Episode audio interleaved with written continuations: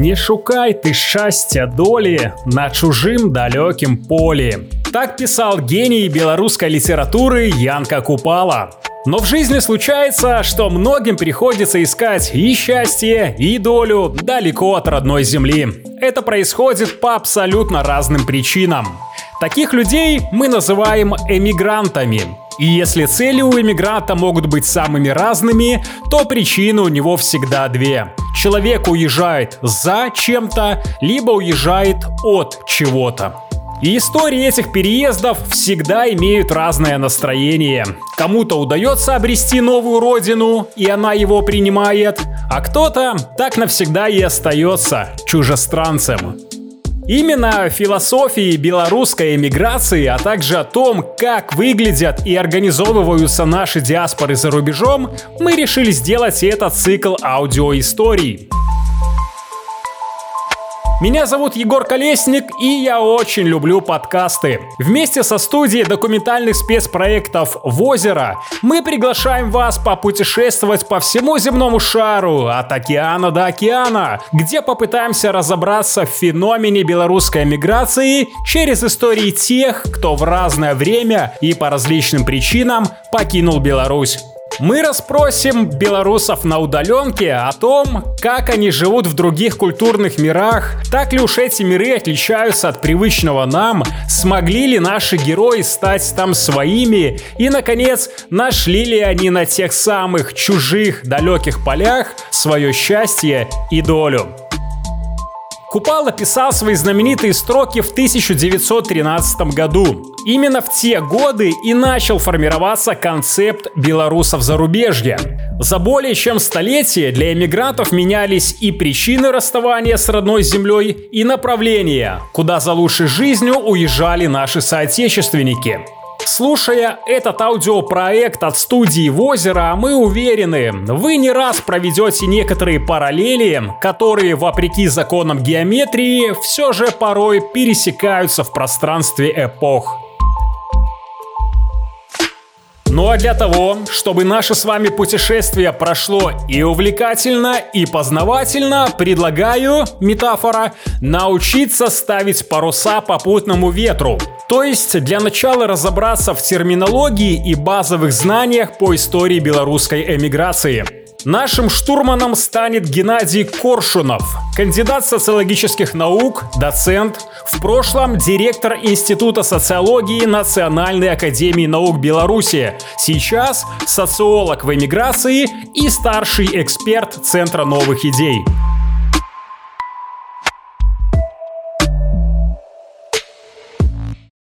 Геннадий, про причины иммиграции. Они ведь действительно бывают разные. Я в списке написал политические, экономические, какие-то жизненно-бытовые и гуманитарные катастрофы. Расскажите, пожалуйста, об этом. И раз уж мы белорусы, и нас этот вопрос коснулся, в чем все-таки разница и особенности вынужденной и добровольной эмиграции? Здесь очень тонкие границы.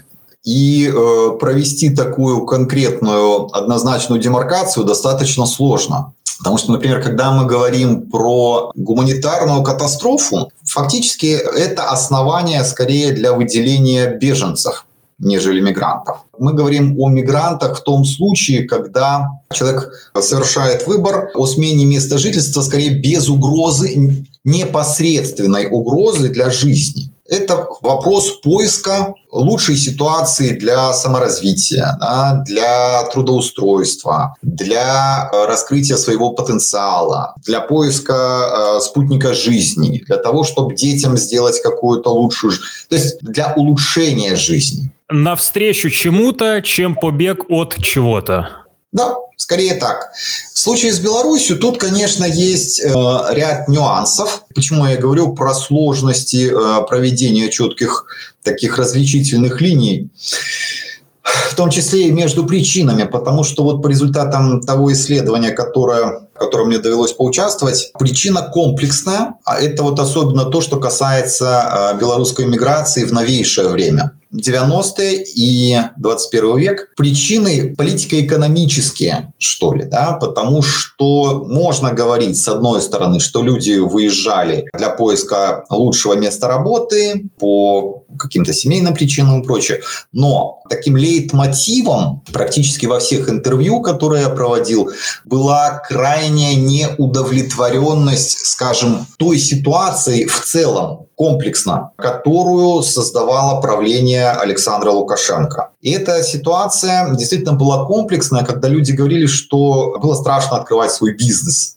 да, за его перспективы было э, большие опасения у людей. А люди уезжали для того, чтобы детям не пришлось расти в атмосфере страха. Ну, вот такие, это почти цитаты из интервью. И особенно вот эти вот вещи актуализировались, конечно, в 2020 году, когда вот эта миграция в каком-то смысле действительно становилась вынужденной когда люди покидали родину, свой дом, все, что было нажито за годы деятельности в Беларуси, просто по факту того, что опасались преследований из-за своих политических взглядов и предпочтений. Геннадий, мы сейчас говорим про такую плюс-минус современность. Э, проведите нам, пожалуйста, такой краткий экскурс-обзор 20 век и белорусская миграция, потому что там две войны, там Октябрьская революция. Какие еще были предпосылки и как тогда ли вообще формировалась белорусская миграционная ну, повестка, если можно так назвать? Смотрите, э, это действительно очень хороший вопрос, и обычно в его рамках рассматривают западный вектор, да, миграцию белорусов в Европу, в страны Америки, э, в Австралию и так далее. На самом деле нужно смотреть немножко шире для того, чтобы понять весь масштаб, скажем, человеческих потерь, которые были у Беларуси в 20 веке. И здесь э, нужно немножко раньше начинать, потому что э, в существующей типологии белорусской миграции первая волна начинается, скажем, с конца 18 века, когда разделы Речи Посполитой спровоцировали два направления э, миграционных потоков. Первый, действительно, это на запад, когда люди бежали по политическим мотивам, ну, участники восстаний. Да, шляхта покидала родную землю и уезжала в Европу, с одной стороны. С другой стороны, были потоки, когда людей насильно выселяли российские власти на восток. Это же известная штука, что в Сибири у белорусов огромная диаспора. В том числе это вот эти потомки вынужденных переселенцев. Кроме того, на рубеже 19-20 века, пока была возможность, кстати, границы были открыты, была большая массовая такая трудовая миграция из Беларуси на заработки. США, Западную Европу, Австралию, Канаду и так далее, и так далее, и так далее. Часть людей возвращалась, заработав денег, привезя их на родину и покупая землю, да. Часть не возвращалась, и, собственно, вот, вот из этих таких э, с начала 20 века и можно э, говорить о начале формирования белорусов за зарубежья. Другое дело, что э, это начало было такое не то чтобы достаточно условное, оно не оставило очень больших следов, потому что процесс формирования национального самосознания тогда еще только запускался. Да? И фактически э, вот между этими волнами миграции, о которых сейчас будем говорить, и было достаточно большое взаимное недопонимание потому что выезжали люди фактически в разных волнах из разных стран. Первая волна – это, скажем, переселение из Российской империи когда белорусского самосознания как такового еще особо и не было. Да, поэтому и растворялись достаточно быстро выходцы из Беларуси в России русскоязычной диаспоре, так скажем. В то же время, вот еще до Первой мировой, была достаточно большая еще одна волна на восток. А, была Столыпинская реформа аграрная, которая спровоцировала по разным оценкам до там, 600-700 тысяч человек выехать из Беларуси в Сибирь. То есть Сибирь то, что она наполовину белорусская. Шучу, конечно, но в принципе там, ну, это известная вещь, да, белорусов действительно очень много. Это их топонимике проявляется, когда зачастую русскоязычные не понимают, почему там речка или урочище так названо, а белорусы, белорусу очевидно. Да, там, это же крыничка, речка маленькая, ну, это же наша. Вот, вот это вот первый этап Второй этап – это где-то, скажем, лет 30. Первая мировая война и Вторая мировая война. Да? Первая мировая – 14-18 год, революция 17 года, гражданская война, польская оккупация, немецкая оккупация. Да? И это тоже два потока было. Да, это был поток и на запад, и поток на восток. Не всегда это и добровольный характер носили эти движения. Да? Плюс раздел Беларуси, да, привел к огромным последствиям вот именно с миграционной точки зрения, когда люди бежали от войны, либо людей заставляли принудительно переселяли. Вот это да, характерное действие советской власти. Там тоже на сотни тысяч фактически идет счет переселенцев, вынужденных переселенцев, мигрантов с Беларуси. Это ведь тоже какой-то такой особенный феномен эмиграции Западная Беларусь.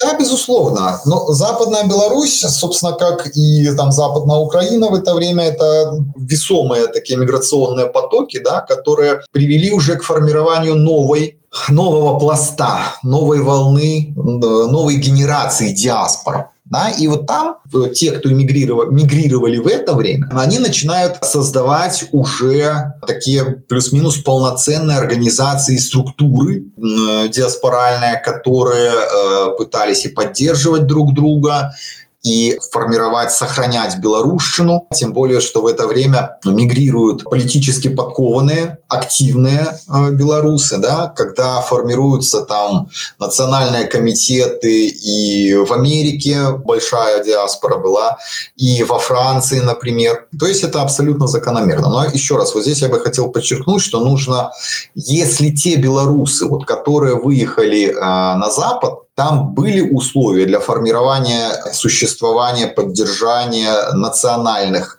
объединений. Нельзя забывать и о той большой волне миграции, белорусской миграции, зачастую вынужденной, которая была и на восток. Это тоже важный ресурс, но, безусловно, и западный вектор, он однозначно важен, конечно же. Ну и потом, значит, начинается у нас третья волна, это вторая мировая или Великая Отечественная, которая привела к огромным демографическим потерям не только миграционным, но и, э, в результате смертей. Но и вывоз огромного количества людей был, безусловно. Э, кто-то потом вернулся, кто-то не вернулся. Остарбайтеров. Вот. Да, да. И вот эти вот миграции, эта волна миграции еще один такой уровень создала. Огромное количество всевозможных объединений было, э, сообществ, и отдельно молодежных там. И вот здесь стали возникать и организации Великобритании, в Америке новые стали появляться, там в Канаде, в Австралии. То есть белорусская диаспора или количество белорусов за рубежье стало шириться, шириться, шириться. Потом была еще одна волна миграции в конце 80-х, преимущественно израильское направление, хотя не только. Ну и потом... Это когда люди понимали уже, что грядет, э, наступила перестройка, грядет какие-то глобальные перемены, и пока не поздно, они решали уезжать. Ну, про то, что какие перемены грядут, навряд ли люди особо думали, да, просто появилась возможность а, покинуть вот эти вот а, ограничения Советского Союза, и те, кто хотел, те, кто мог, имел силы и ресурсы, они этим воспользовались. После развала Союза э, ситуация, ну, у нас, правда, было не слишком много времени для того, чтобы э, полноценно воспользоваться вот этим коротким периодом демократизации, вот эти вот волны, они, конечно, были несопоставимы по количеству людей, съехавших, да, которые были в предыдущие, вот, особенно военные годы. Но, тем не менее, суммарно, я думаю, огромное количество людей выехало. К сожалению, вот таких точных данных собрать пока не получается. Но без больших натяжек, надо говорить, с определенным пятилетним циклом, привязанным к электоральному циклу, вот эти волны миграции с Беларуси, да, особенно политически активных людей, молодых людей, экономически активных людей, эти волны проходили с достаточной регулярностью, но с этим вот пятилетним циклом, привязанным к выборам. А здесь и экономические вопросы, да, потому что куда ехать, чем там зарабатывать, на что содержать семью, с одной стороны. С другой стороны, все равно есть ощущение своей земли. Почему я должен куда-то ехать с того места, где э, я вырос, где могилы предков, где мой дом, конце концов. Вот эти вот вещи, они с какой-то стороны противоположны, но это очень мощные штуки. Эти факторы и сегодня в каком-то смысле продолжают работать. В 2020 году произошло переформатирование а, не только тех кто был в Беларуси, да, не только массовое сознание э, Республики Беларусь, так скажем, произошло переформатирование, переосознание себя белорусами всех, кто имеет, имел хоть какое-то отношение к Беларуси. Да? Это касается и тех, кто выехал за границу 5-10 лет назад, и тех, у кого, например, только один из родителей белорус, и человека, скажем, ну вот я знаю кейсы с э, тем, кто раньше считал себя больше, например, евреем, а в 2020 году он вдруг понял, что на самом деле белорусская идентичность для него более важна. То же самое касательно тех, кто раньше считал себя, например, более русским или более грузином или армянин. Такие кейсы есть. Это очень интересная вещь, когда выстрелило белорусское самосознание, да, белорусская идентичность. Произошло переформатирование белорусской, если угодно, нации. Ну, очень интересная вещь. И э, в каком-то смысле это огромная историческая событие для белорусов как нации. Как я понимаю, то, что вы говорите, вот это самосознание не только внутри страны, но и, как вы подчеркивали, у эмиграции в других странах.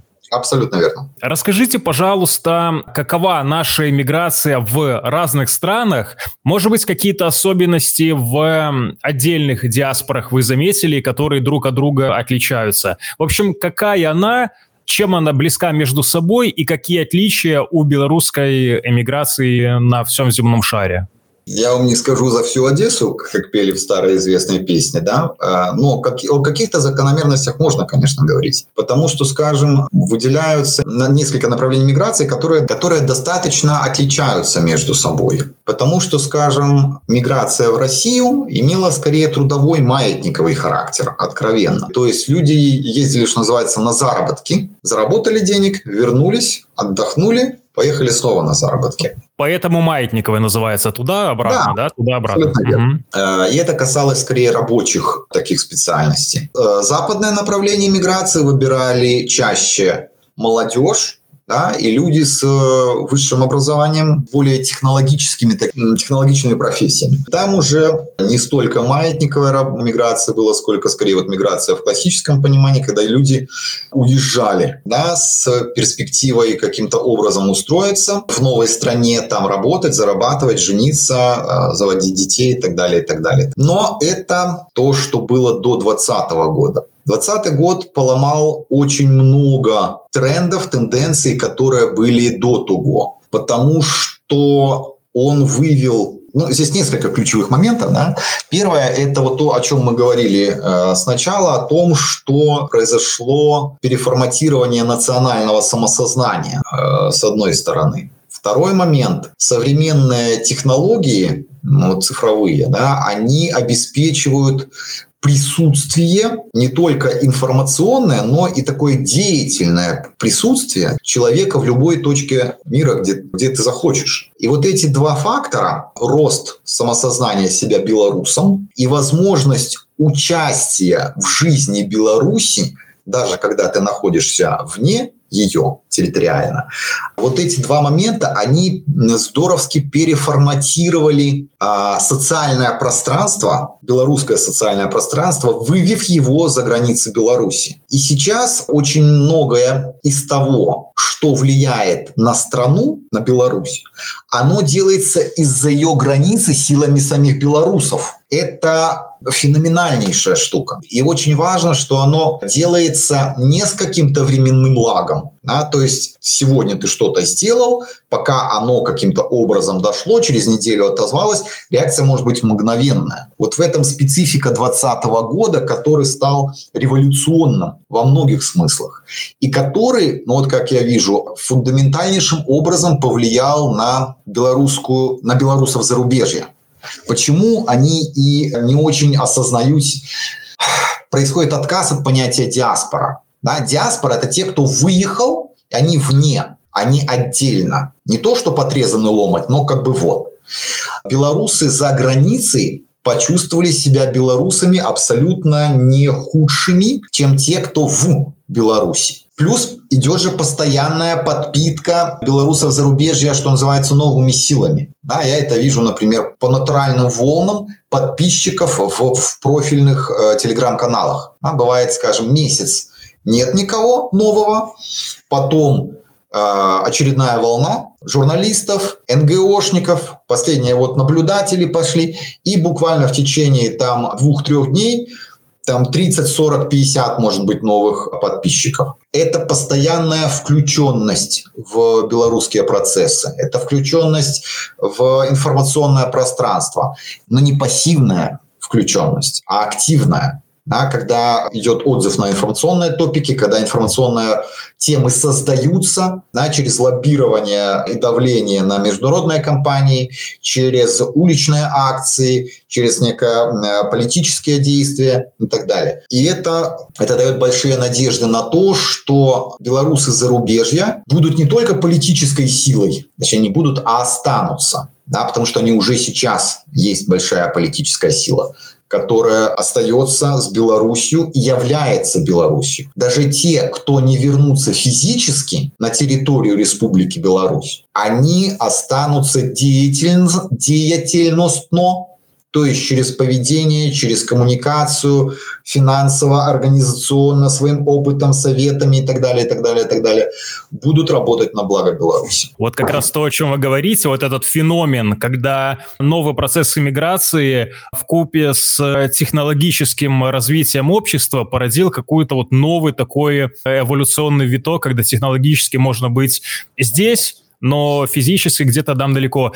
Последний буквально назрел у меня вопрос. Геннадий, это ведь тоже очень интересная история. Вот когда мы в начале нашего разговора говорили, когда диаспора уезжает за границу, находит там лучшую жизнь, и через поколение, через два оно там растворяется. Феномен эмиграции 2020 года то, что, наверное, большинство людей намерены вернуться. Безусловно, такое есть. Здесь, понимаете, очень многие говорят, что я вообще выезжал на неделю-месяц, пока там э, ситуация неким образом стабилизируется. А потом ты внезапно понимаешь, что уже ты не на неделю выехал, а на несколько месяцев, потом ты видишь, что, собственно, уже полтора года прошло. Вот. Э, как оно будет, безусловно, не очень понятно. Есть закономерность такая, что чем, чем больше человек живет на новом месте, тем сложнее ему будет вернуться вполне объяснимо, ожидаемо и понятно, с одной стороны. С другой стороны, сейчас э, я вот, например, по себе вижу, моя, хоть я сейчас вне территории Беларуси, да, но моя включенность в жизнь Беларуси, деятельность экспертного сообщества в рамках комментария СМИ, чему угодно, она поменялась минимально. Да, я, например, включен только в один или два чата э, местных, с одной стороны, а с другой стороны, у меня как было там, я не знаю, 40, 50, 60 новостных каналов с Беларуси, они так и остались. Все мое информационное пространство белорусское, коммуникационное пространство белорусское, тематика работы белорусская. Безусловно, я сейчас рассказываю про очень специфический опыт исследователя, потому что, скажем, если человек работает больше руками, он будет гораздо больше включен в деятельность той территории, где он живет. Но информационная составляющая, я думаю, она вот эта вот цифровая именно, да, когда ты сам конструируешь свое информационное пространство, сам э, выбираешь участвовать, не участвовать это очень индивидуализировано. Мы крафтим сами свою деятельность, свое информационное поведение, коммуникационное поведение и так далее. Я проводил цикл глубинных интервью с представителями э, белорусов зарубежья. Ну, задумка такая была исследования, опросить людей, тех, кто выехал еще до начала событий 2020 года. И, ну, было достаточно интересно. Неожиданные вещи для меня открылись одна из которых, в частности, состояла в том, что очень многие из тех, с кем я разговаривал, воспринимают и описывают себя не как диаспору, а как белорусы зарубежья. Очень интересная штука. Я говорю, так а почему, в чем такая разница? Они говорят, диаспора – это те, кто уехали и закрепились за рубежом, ну, просто так вот у них есть некоторые связи с э, большой родиной. Поэтому есть понятие «большая родина», а, откуда уехали, и как бы новая родина. И вот у многих из тех, с кем я разговаривал, такого деления нет. Они продолжают ощущать себя белорусами, они продолжают в каком-то смысле быть в Беларуси, хотя и находятся э, за ее географическими рубежами. Очень интересный феномен.